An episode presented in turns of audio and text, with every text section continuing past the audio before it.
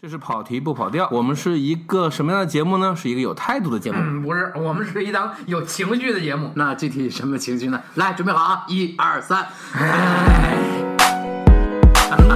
了，可以挺好，挺好。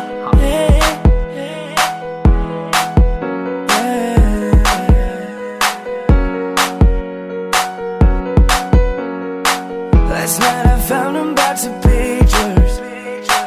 Each one a memory. 哎呀，就顺着张曼玉，再有就是《作家皇朝》嘛。这个片子是香港自己拍的史诗片，你说没有史诗片嘛，对吧？少见史诗片中，国有三个姐妹，一个爱钱，一个爱权，一个爱国。对，哎呦，就是简单粗暴的这这个。个总结的挺好啊。嗯，所以就是我为什么说这个分类太粗暴了？那是啊，还好吧，你也不能这么说宋霭龄，对吧？对啊呃，因为这个是这样，这个卡斯现在看起来特别特别可怕我。操，姜文老师演戏不，是，我就不说开玩笑不说别的，给你举一个例子，那个孔祥熙、影帝对牛正华、牛振华老师，绝版还是东京影帝，蒋介石是吴兴国，嗯，而且吴兴国当时采访他就自己说说，我觉得吧，我觉得也很奇怪，为什么找我呢？刚才没说了，不要长得像，就要演的演的那个好一点就行。你看吴兴国老师后来果然就谢顶了嘛，好吧？这都是宿命。你看霍建华也快了， 嗯，里面演 张学良的人吓人，是刘静，刘就静是后来演了好多个周恩来的那个演员，现在当然也不是不是他演了，但是宋文明演的比较多。然后呃，简单介绍一下，这故事讲的是，就是简单点介绍这个故事可就完 了。我看你怎么介绍。对，有有有一个父亲叫查理宋， 叫查理宋，生了三个女儿，然后呢，这三个女儿后来都嫁都嫁人了，嗯 就就嫁人这个可以说到，这家里仨人又不是什么大本儿，反正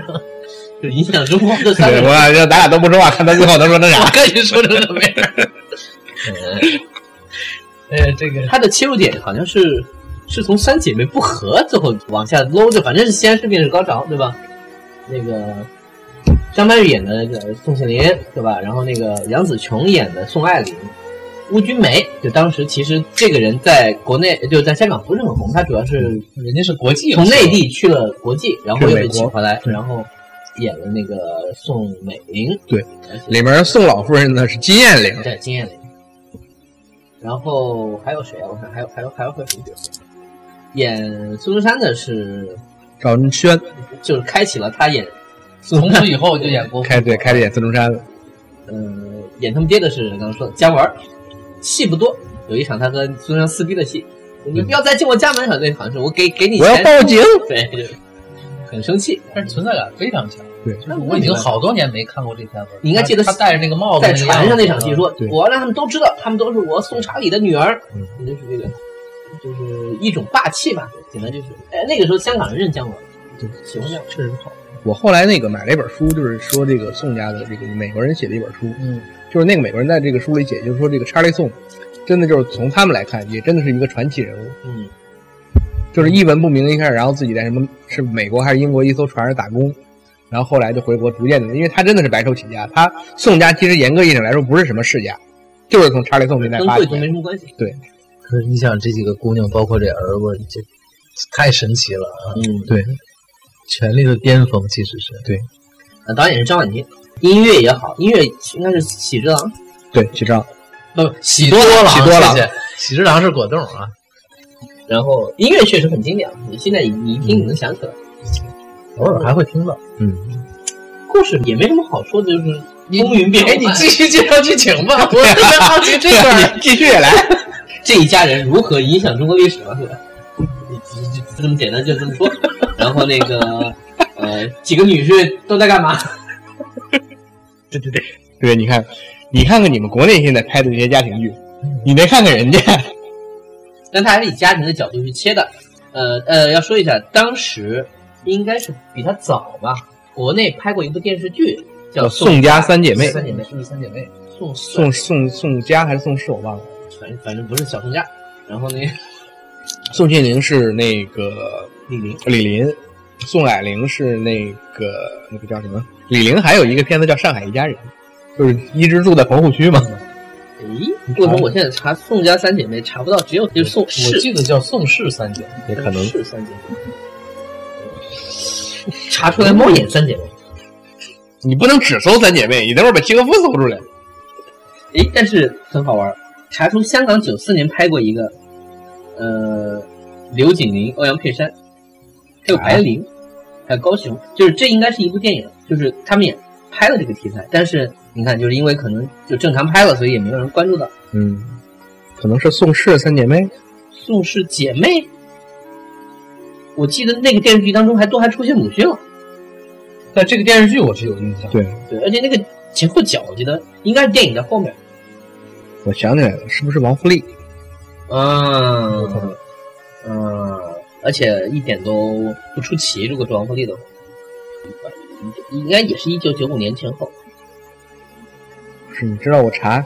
搜我搜王富利的时候，搜出来的相关艺人第一个是谁吗？秦怡，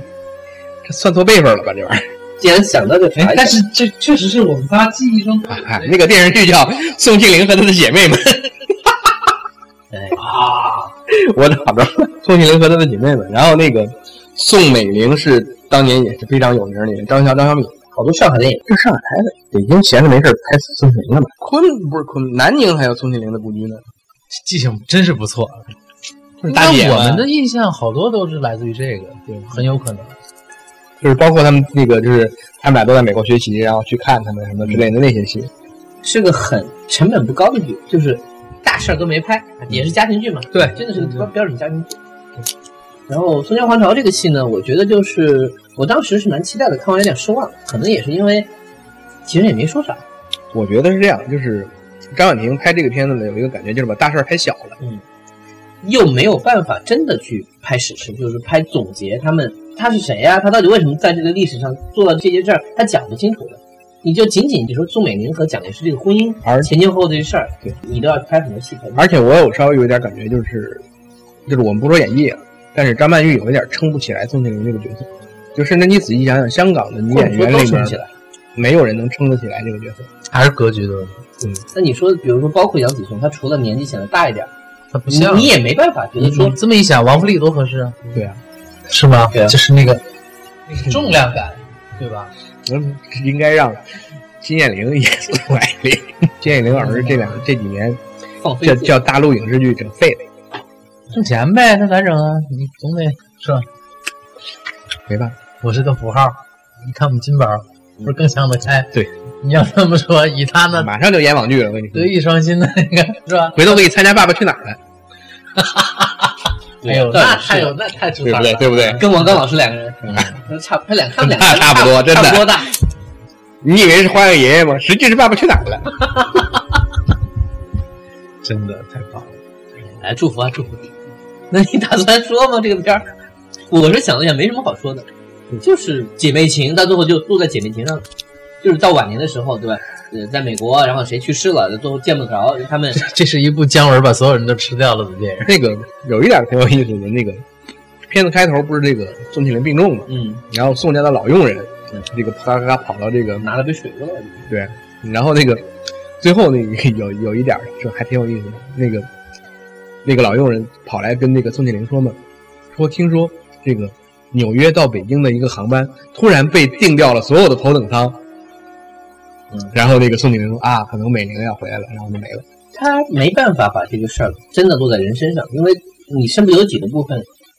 就很难解释。就是不，这些人实在是腕儿太大了，对主要是你怎么说？他实际上当时你就不是，就是有的时候你不从这个角色，比如说这个从当时的这个历史情况，嗯，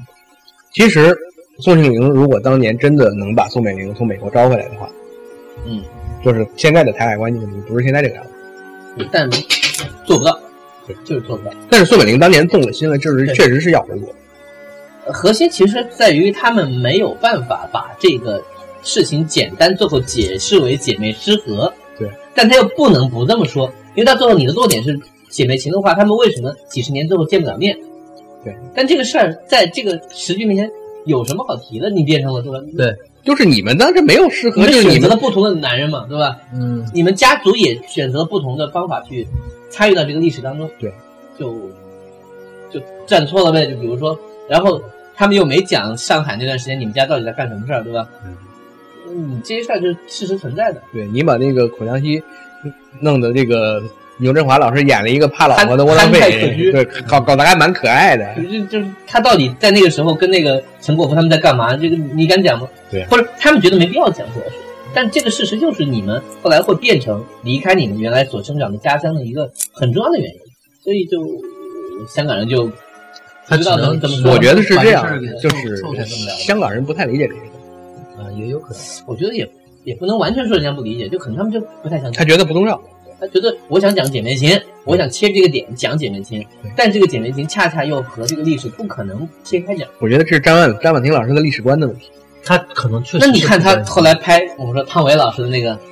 这个叫什么来着？三成三成三成记也是一样，很苦对吧？扮烟土，然后他们是成功的父母，你就哎想想大我时押代韵现在小小小人物，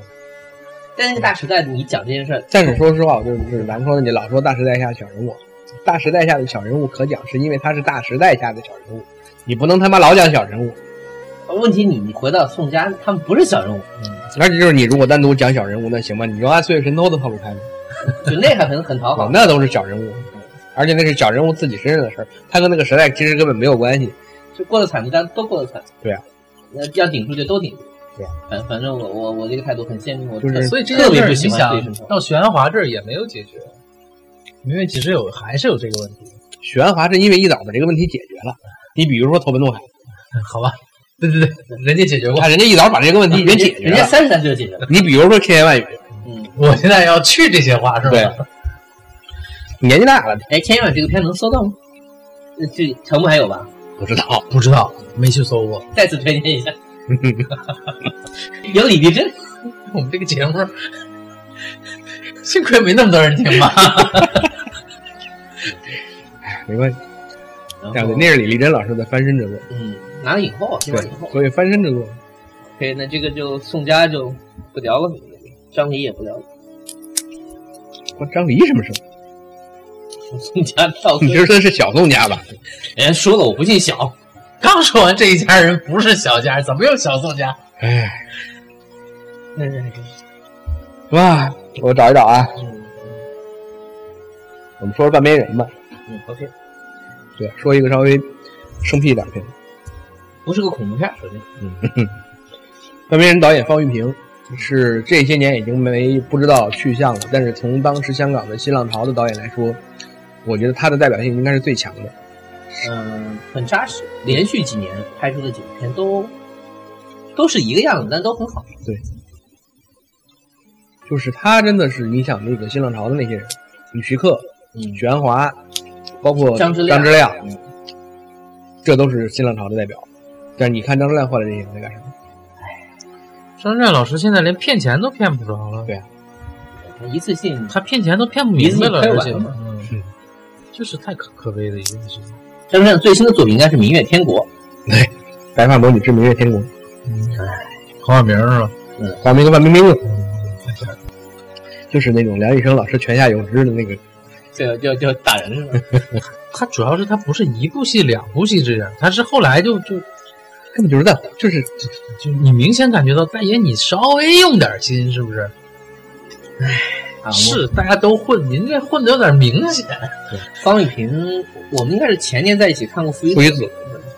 啊，不是《父与父子情》，《呃父子情，父与子》 是是一个父子情，是个漫画，《父子情》《父子情》和那个《前后脚》和这个那个差不多。其实方玉平真正大家有印象的就是三个片子，嗯，父子情、半边人、美国心，后来去美国了。嗯，就是后来这个人就没有了。呃，讲一下半边人这故事吧。半边人这个故事，哎呀，怎么说呢？其实我当时看了以后回来就感叹了一句，我说你瞅瞅当年的文艺青年。嗯，这个里面这个女主角叫许素莹，就是本名出演，就是许素莹。这个演员后来我查了一下，没有演过别的作品，但是现在好像在 TVB 之类的地方干幕后。 那也就是典型，就是觉得自己也不是干演员的嗯料，就是之前好像那个，那你说他跟马思纯有点像，啊，对，人马思纯现在可不一样了， 你又 马思辰，这个梗玩过了，玩过了是吗？ 好吧，他这个片子是这样，就是我为什么说那个好像是知道这个许素莹，因为许素莹好像有一次香港的那个电影中心重新放这个《半边人》的时候，把许志莹请过来做过一次这个座谈，嗯，好像那是就是隔了这么多年之后他唯一的一点消息，好像说是在做幕后。这个片子叫许素莹是本是这个本名出演的，这里面的这个角色叫阿莹嘛，演的是一个卖鱼的，就是真的就是一个菜市场卖鱼的，嗯然后还有切鱼什么，他对，开头有很长的那对工作和生活情景，对那种场景，住在一个很很窄小的房间里。就是你想象不出这样一个人，他会有生活上的苦闷，然后会去报了一个电影的表演学习班儿， 而且去的那个那个电影中心接待他的是舒舒淇，淇，是那个舒淇， 男舒淇，对，讲了半天说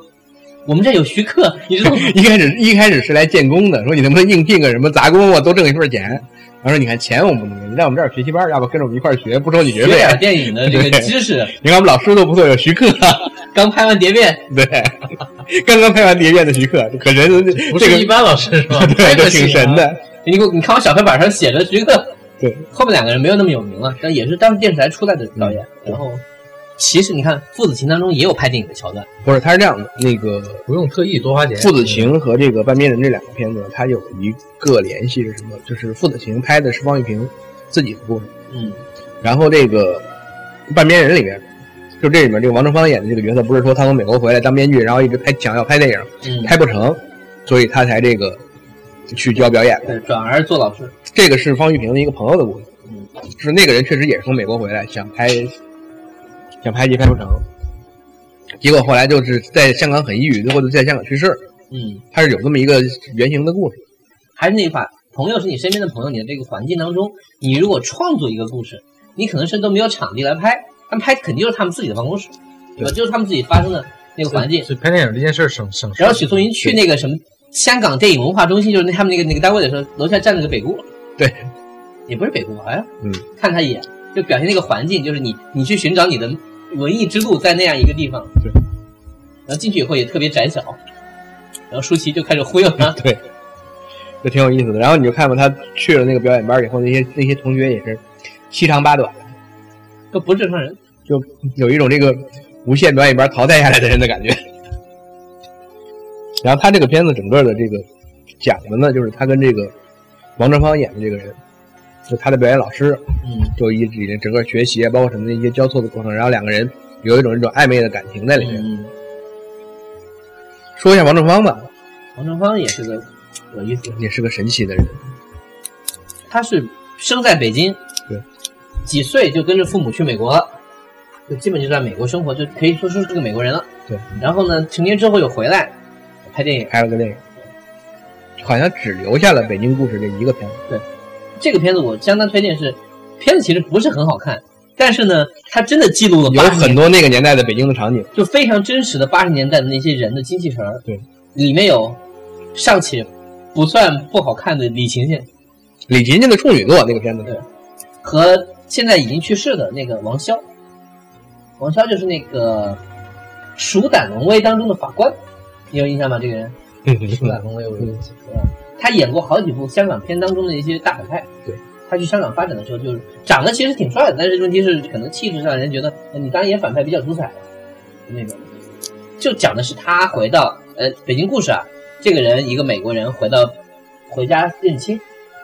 然后带着自己老婆孩子，然后就有一些文化上的一些事儿，没有什么大事儿，就到处转见朋友，嗯，然后没事儿去看听了一下骆玉笙。骆老板现场演出唱那个就很曹神奇。木我的就胡同里面一个小书，就是书社，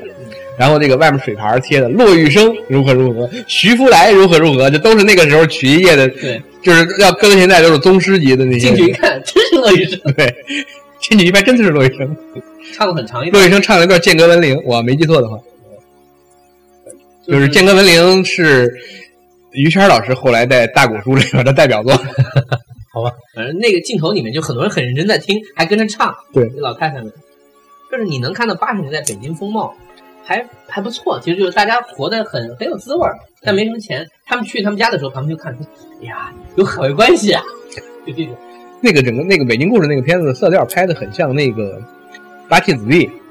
前面那一点儿就是那个现代的那个场景，就是他们领着李汉祥去逛天桥的那个那个整个的那嗯个毕感竟是觉。胶片拍，对，颜色很浓。但是整个的片子感觉有一点像《上海滩七》，你可以这么说嗯，没有那么强的故事性。对，这个片子拍起来，我觉得就是他没有想他自己要拍讲什么故事，他就是把他所见所见闻，所闻，啊对，讲拍下来了，就这么简单。然后讲的一些就还是，比如说讲那个时候中英文，因为他带回他儿子不会说中文对，迪迦很费劲在跟他解释、啊。有一些所谓的文化冲突，而且这个片录音非常的声音非常小，大家说话都这个样子。嗯，哎呀，那个时候啊，真的，哎，他声音没有什么语音，他说北京话还有那么一点感觉，可能家里就是王振芳这个人自己对在家里应该说中文，对对，嗯英文也很好，但是中文也，嗯，然后那个，也就是说，他在这个半边当中，他其实演的这个状态差不多，对，差不多。从美国回从来，美国回来嘛，想拍电影，就是一个有一点儿，其实这个年他的那个年纪已经不算文艺青年了，有点不得正，就是一个文艺创作者吧。这里面有几个点，我觉得挺有意思的，就是你看看那些是真正的时候，为什么刚才我说这个所谓的，就是你看看当年的文艺青年，学表演，然后课余时间，王正芳约着许素莹去看电影，在香港两个人去看电影，看的什么呢？林家铺子。就是林家铺子这四个字儿说出来，你说现在年轻一点人，谁知道这说的是什么？就上课要学嘛，学的啊，林家不还是要学啊，代表作什么要背的，对，电影肯定是没看过电影，不肯定，但是央六也经常放，你要这么说，杨柳很多年没放过林家铺子。林家铺，反正我是在央六看过，然后那里边有什么细节呢？那个王志芳领着许思文去看电影，看了家铺子，看着看着，非常气愤的站起来，拄着拐，一条腿不太好，跑到后面那个放片子的那个小房间，而且那个还有一个很费劲的铁梯子，自己把拐挂在脖子上，咔咔咔爬上去，指着那个放映员。你们太不负责任了！你们亵渎艺术。这个片子我看过很多遍，每一个镜头我都会背。你们中间剪了六分多钟，为什么？原来是广电的故。香港广电总局是吧？ 胶片有时候会有损毁，就如果你从实际情况说的话，现在我们看电影是不是没有这种情况？即使是胶片，那机器都是自动的，机器字幕源嘛。反正有一个人在那儿看着。对就是不不会你那种换片子那个事儿不会，但是你看，有些电影节一本和一本之间跳一下，有的时候还是会有。还是会跳。这跟它的技术有关系，因为有的时候是胶片就是不连，给你的那一本胶片之间，它可能就有一个地方就损毁了，然后连上去之后，你会发现跳一下。你小时候有没有印象？就是经常你看电影，突然中间就声音突然变了一下，砰，对吧？一下那一下之前可能那个声音是比较厚重的，突然那个声音就有变的时成候了一色个调都会有有有问题。嗯就这个原因，就是就是换了一本，两本之间就就不连着，这个不甚知至道我国有没有那种国际俱乐部这样的人， 里边加点啥？剪上去连连不起来，我觉得不是那专门剪辑台的那个东西还要一点那个专门的过去来说，翻译员是一个技术，是一是一个技术 工作。所以这个片它不是一个什么讲很很苦啊怎么样的片子，它是一个正常的生活但的那是种。它里面有一个感觉我是怎么着？因为它不是这个贯穿的这个故事，是一个学表演的，就是他上的这个表演班嘛。最后我表演这个班结束了，我我要有一个这个作品，排的是什么呢？陈应真的一个短篇小说叫《将军族》。陈真是今年去世的吧？所以我为什么说我就说还是就是刚才说的那句话，你看看当年的文艺青年，嗯，就是甚至就是说一点，你看咱们看原来有德国片儿《浪潮》嘛，嗯，那个不是德国一个高中吗？那里也有一个话剧社，他们在排戏嘛，排的是什么呢？迪伦马特《老妇还乡》。我就说，就是有时候这个这个话题，当然跟今天这个事儿扯得比较远了啊。嗯，就是你看看德国的学校，你看看香港的社会，甚至是社会很底层的那种基础的普及的。其实你说香港电影文化中心，在他的那个片子里面表现的，恨不得就是一个社区的一个文化站的那个感觉。跟那个就是尹天仇自己开那个差不 多对是吧。开雷雨那个是吧，就是你看看人家的这个文化教育。但你想，人家要排的是雷雨啊，人家也没有说排春风十里，对吗？对，那你看看他的这个文化教育，哎，咱们这是不是连犀牛都不拍了，恨不得得拍驴得水去了？嗯，不知道现在大学生干啥？首先有一点，我觉得还是分开说，就是现实情况和影视中的美化是存在的。嗯但咱们的影视中，你现在有看到，就是社会角色活动里面角色们在排什么吗？好像没有，嗯都没有这样的剧情，对吧？对。你有的时候甚至是以一种一种喜剧的方式，你就是应付的话，你编剧随便写个什么呃《罗密欧与朱丽叶》，对吧？嗯也就是排这个了，就是很不负责任的随便放点那种好玩的戏嗯在上面，而不是说我真的想过他们到底会选什么戏，会排什么戏。你说排犀牛当然是可以了，对吧？我觉得在我们也没见过，你说在哪个戏里面当中没有出现了一个桥段是他们在排犀牛？我觉得这事儿你，我认为就你只是创作的话，你只是使用了一个元素，虽然也没有过五十年，对吧？ 《恋爱的犀牛》要要排青春版，对，不音乐剧版，对，还也有一个青春版，挺好，挺好。但是还是那些人，就是犀牛可以唱歌，就是还问题是还是那些唱人。歌的犀牛，但是犀牛起来唱歌，然后呢，其他什么老虎啊、豹子啊、树猫啊，动物王国探案记什么的。就大家都都骑着挺骑吓的是吧？养自行车，行，咱们说，其实《半边人》这个片子吧，就是可聊的东西可能也不是特别的多。你如果对电影本身、电影拍摄状态，或者说那个年轻人的心理状态有有兴趣的话呢，嗯应该能看得饶有趣味。对，主要是这个。他为什么叫半边人呢？它就是就是说，你是既一一边在生活中，一边在这个你所谓的这个追求，或者你所想脱离你的这个平常你的这的种精神世界，苦闷的生活的这个精神的状态。因为其实这个片子我当时看完以后，第一个直观的感觉是什么？我说这个片子的大底是《灌篮高手》。嗯，就是你跟着他一个学习的阶段，就像你像樱木花道，我短期的这种练习，我迅速拥有了这个很好的这个技能，然后我伤了。就是当时不是咱们说过那个《灌篮高手》最后有一个结局是，就是安西教练告诉他说说你你如果在再拼下去，你伤了，对到最后卧床不起，再回来以后，你就可能发现你的这些你现在掌握的这些技术都是肌都是肌肉记忆，你休息完了以后再回来，你就什么都有都不会了。然后不是那个樱木花道当时对这个安西说了一句话吗，说那个老头儿，你最骄傲的时刻是你代表日本参加什么什么比赛吗？他说你知道我叫最骄傲的时刻是什么吗？就是现在这一刻。就是这个片子，其实你像许素莹这个角色也是嘛，就是说，实际上就是你像我现在学的这个东西，跟我的工作、跟我的生活完全他妈没有关系。然后，就是他最后他那个戏排着，就是他的那个将军族那个戏排了排，因为她是女，她是女主嘛，她必须是女主嘛，嗯， 就是大家都很高兴嘛。然后这个他就是不太理解他的那些家人坐在底下，即使他不一定他理解他演的是什么，也不太明白说你他做的这件事情，嗯对他自己或者对其他人有什么重大的意义。但是说你看我们家孩子挺露脸的，咔也是鼓掌。但是你想，王正芳离开了，回家接着卖鱼去了，你的生活没有什么太大改变。对，所以要有远方 嘛，对吧？好吧，我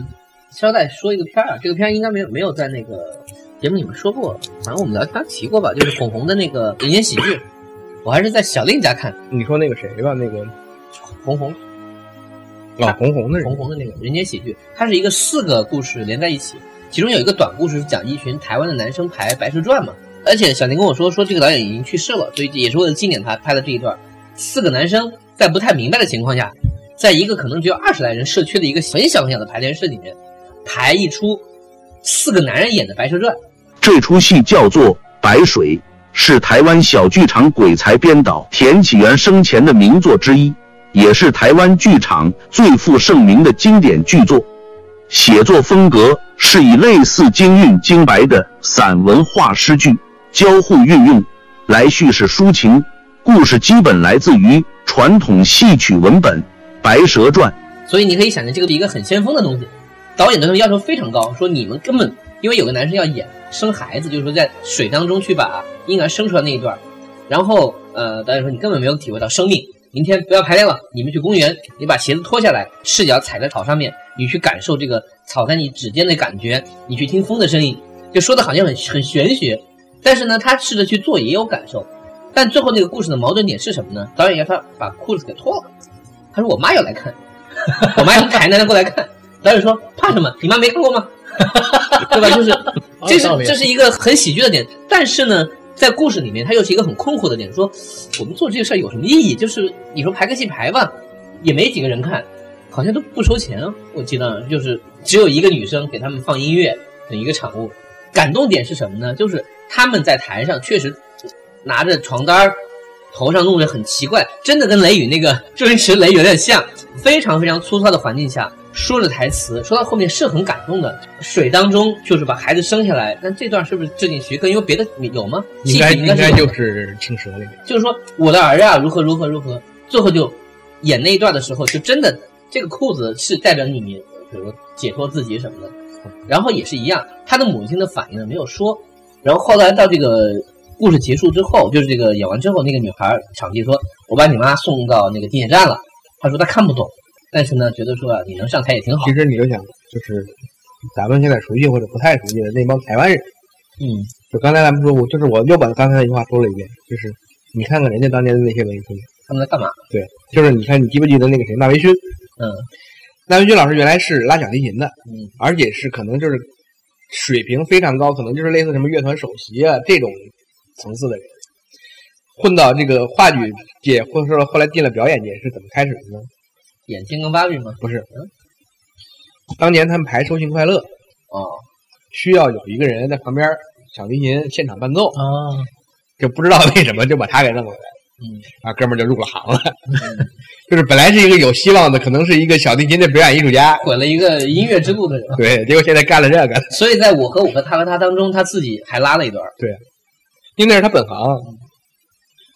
然后他第一次演出就是那个《爱情瓦萨比》，我记得是。就是你会想想，你觉得就是咱们国家的这些按部就班、正规院校、正规院团，演演演演什么每主年旋每年有律。任务，对，就这种演戏的这种演员，你就想他的表演、他的张力、他的生命、他的理解的这个程度，他跟这些人怎么比？就我不是说这些人不好，嗯，但你想想这个东西，但这些人进到院团，都依然还是每年这么多艺术院校的学生，对吧？挤破头对，找关系，甚至要拿出一些成绩来，你才有机会进到一个相对比较稳妥吧，比如说所以说这个就是你想说，就是你像在电影里面的香港，一个卖鱼的这个普通的女青年，而且许素莹在那个里边，她又不是长得说她有什么天分，她也没有天分，她也长得不好看，嗯，就是你也她去选择这个表演也完全就是一个偶然，但是是有点被忽悠的情况，就是那个感觉，就是我在你这儿打工，你他妈不给我工资，所以你还要我收我学费。 对啊，就是这么一个状态。这书记跟他说的，一年才四十块钱，对， 便宜的，你还可以。呃，对，对了，你会不呃那什么？你会不会英文？我们有很多东西要翻译的。你如果在这边做事情呢， 我们可能涉及到翻翻剧本儿，你能做这个事儿吗？对，就这种，他就就是所以，其实像他这种状态，他是一个对整个的社会的关于理想、关于文学艺术的一个整个的大的氛围的影响。他没有什么诉求，对，他只是一个简单的说，我我只是我喜欢想嘛这，样活着，对吧？对，我需要文艺来给我一些东西。我就是喜欢，然后我为了这个东西，可能我怎么都可以。嗯，但是你在咱们国家现在的这个状态下，你就很难产生这种这种状态。有快手啊，哎呀，你也快手现在搞得可高端了，拍广告拍的。是啊，那个前段时间拍了一个那个叫《返乡篇》嘛，每一个人的家乡都值得被记嗯录。哎呦，花了钱了，这是超人就说我回不去了，超人说：“我家乡来的每一样东西都能要我的命。” 啊对，你别跟我提这个。你们可以补一下钢铁之躯吗？卢总说：“好好好 好好，我我我觉得很有必要去去看看，我帮你发光一下。嗯行吧，反正这个片子就真的是这样，就是如果你去看了的话，可能就看看就算了，但是也许会有很多感慨。就是我真的是看完这个片子，片子倒在其次，但是看完这个东西，刚才咱们聊了这么多嘛，就是很感慨。他没有一个很强烈的要表现出我想讲的，对吧？我觉得这个这个片子很有趣的地方对，他拿了当年的那个应该金像的，嗯，最他佳最佳提名他一定是有奖的，因为那个今年的这个香港电影的主题影展的主题就是怀念金像奖，肯定是拿了一个。肯定是有奖，一定是有奖。反正呃许素莹也是这样就进入行了嘛，你可以这样讲，他就入行了。对，因为他跟那个，比如说当时演那个《靓妹仔》那还不太一样，就是他那个是结婚了，红只是跟我的人生的一个小拐点。呃，像那个许素莹和马思辰，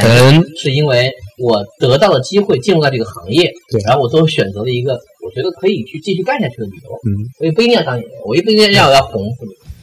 就是香港人说的那句话叫“打好这份工”嘛。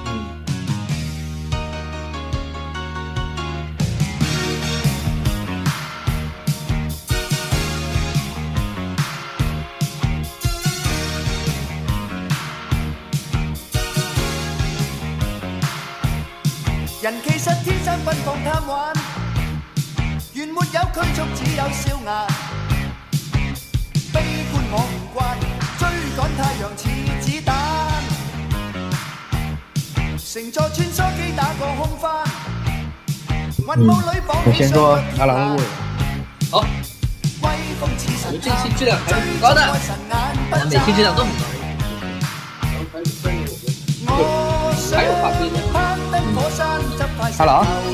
聊完阿郎，啊然后就就聊影迷。其實開心好簡單，最緊要好玩。我願抬着午夜明月對你單眼，星光之上扯起帳篷與你浪漫。我願停頓宇宙凝望你那雙眼，使你無從忘掉這魅力先生。乘坐穿梭機打個空翻，雲霧裏綁起雙腳跳欄，追蹤太陽去，不准太陽早交更。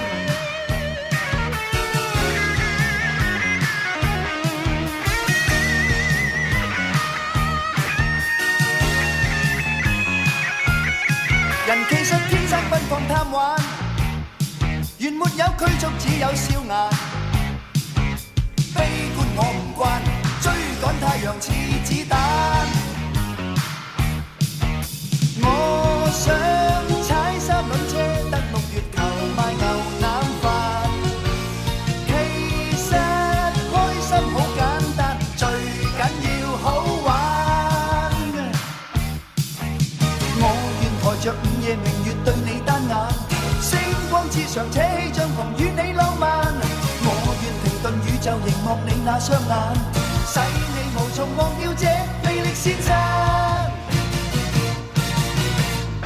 其實我天生奔放貪玩，唔恨有獎品，只要笑顏。不需有人讚，只需我仍覺好玩。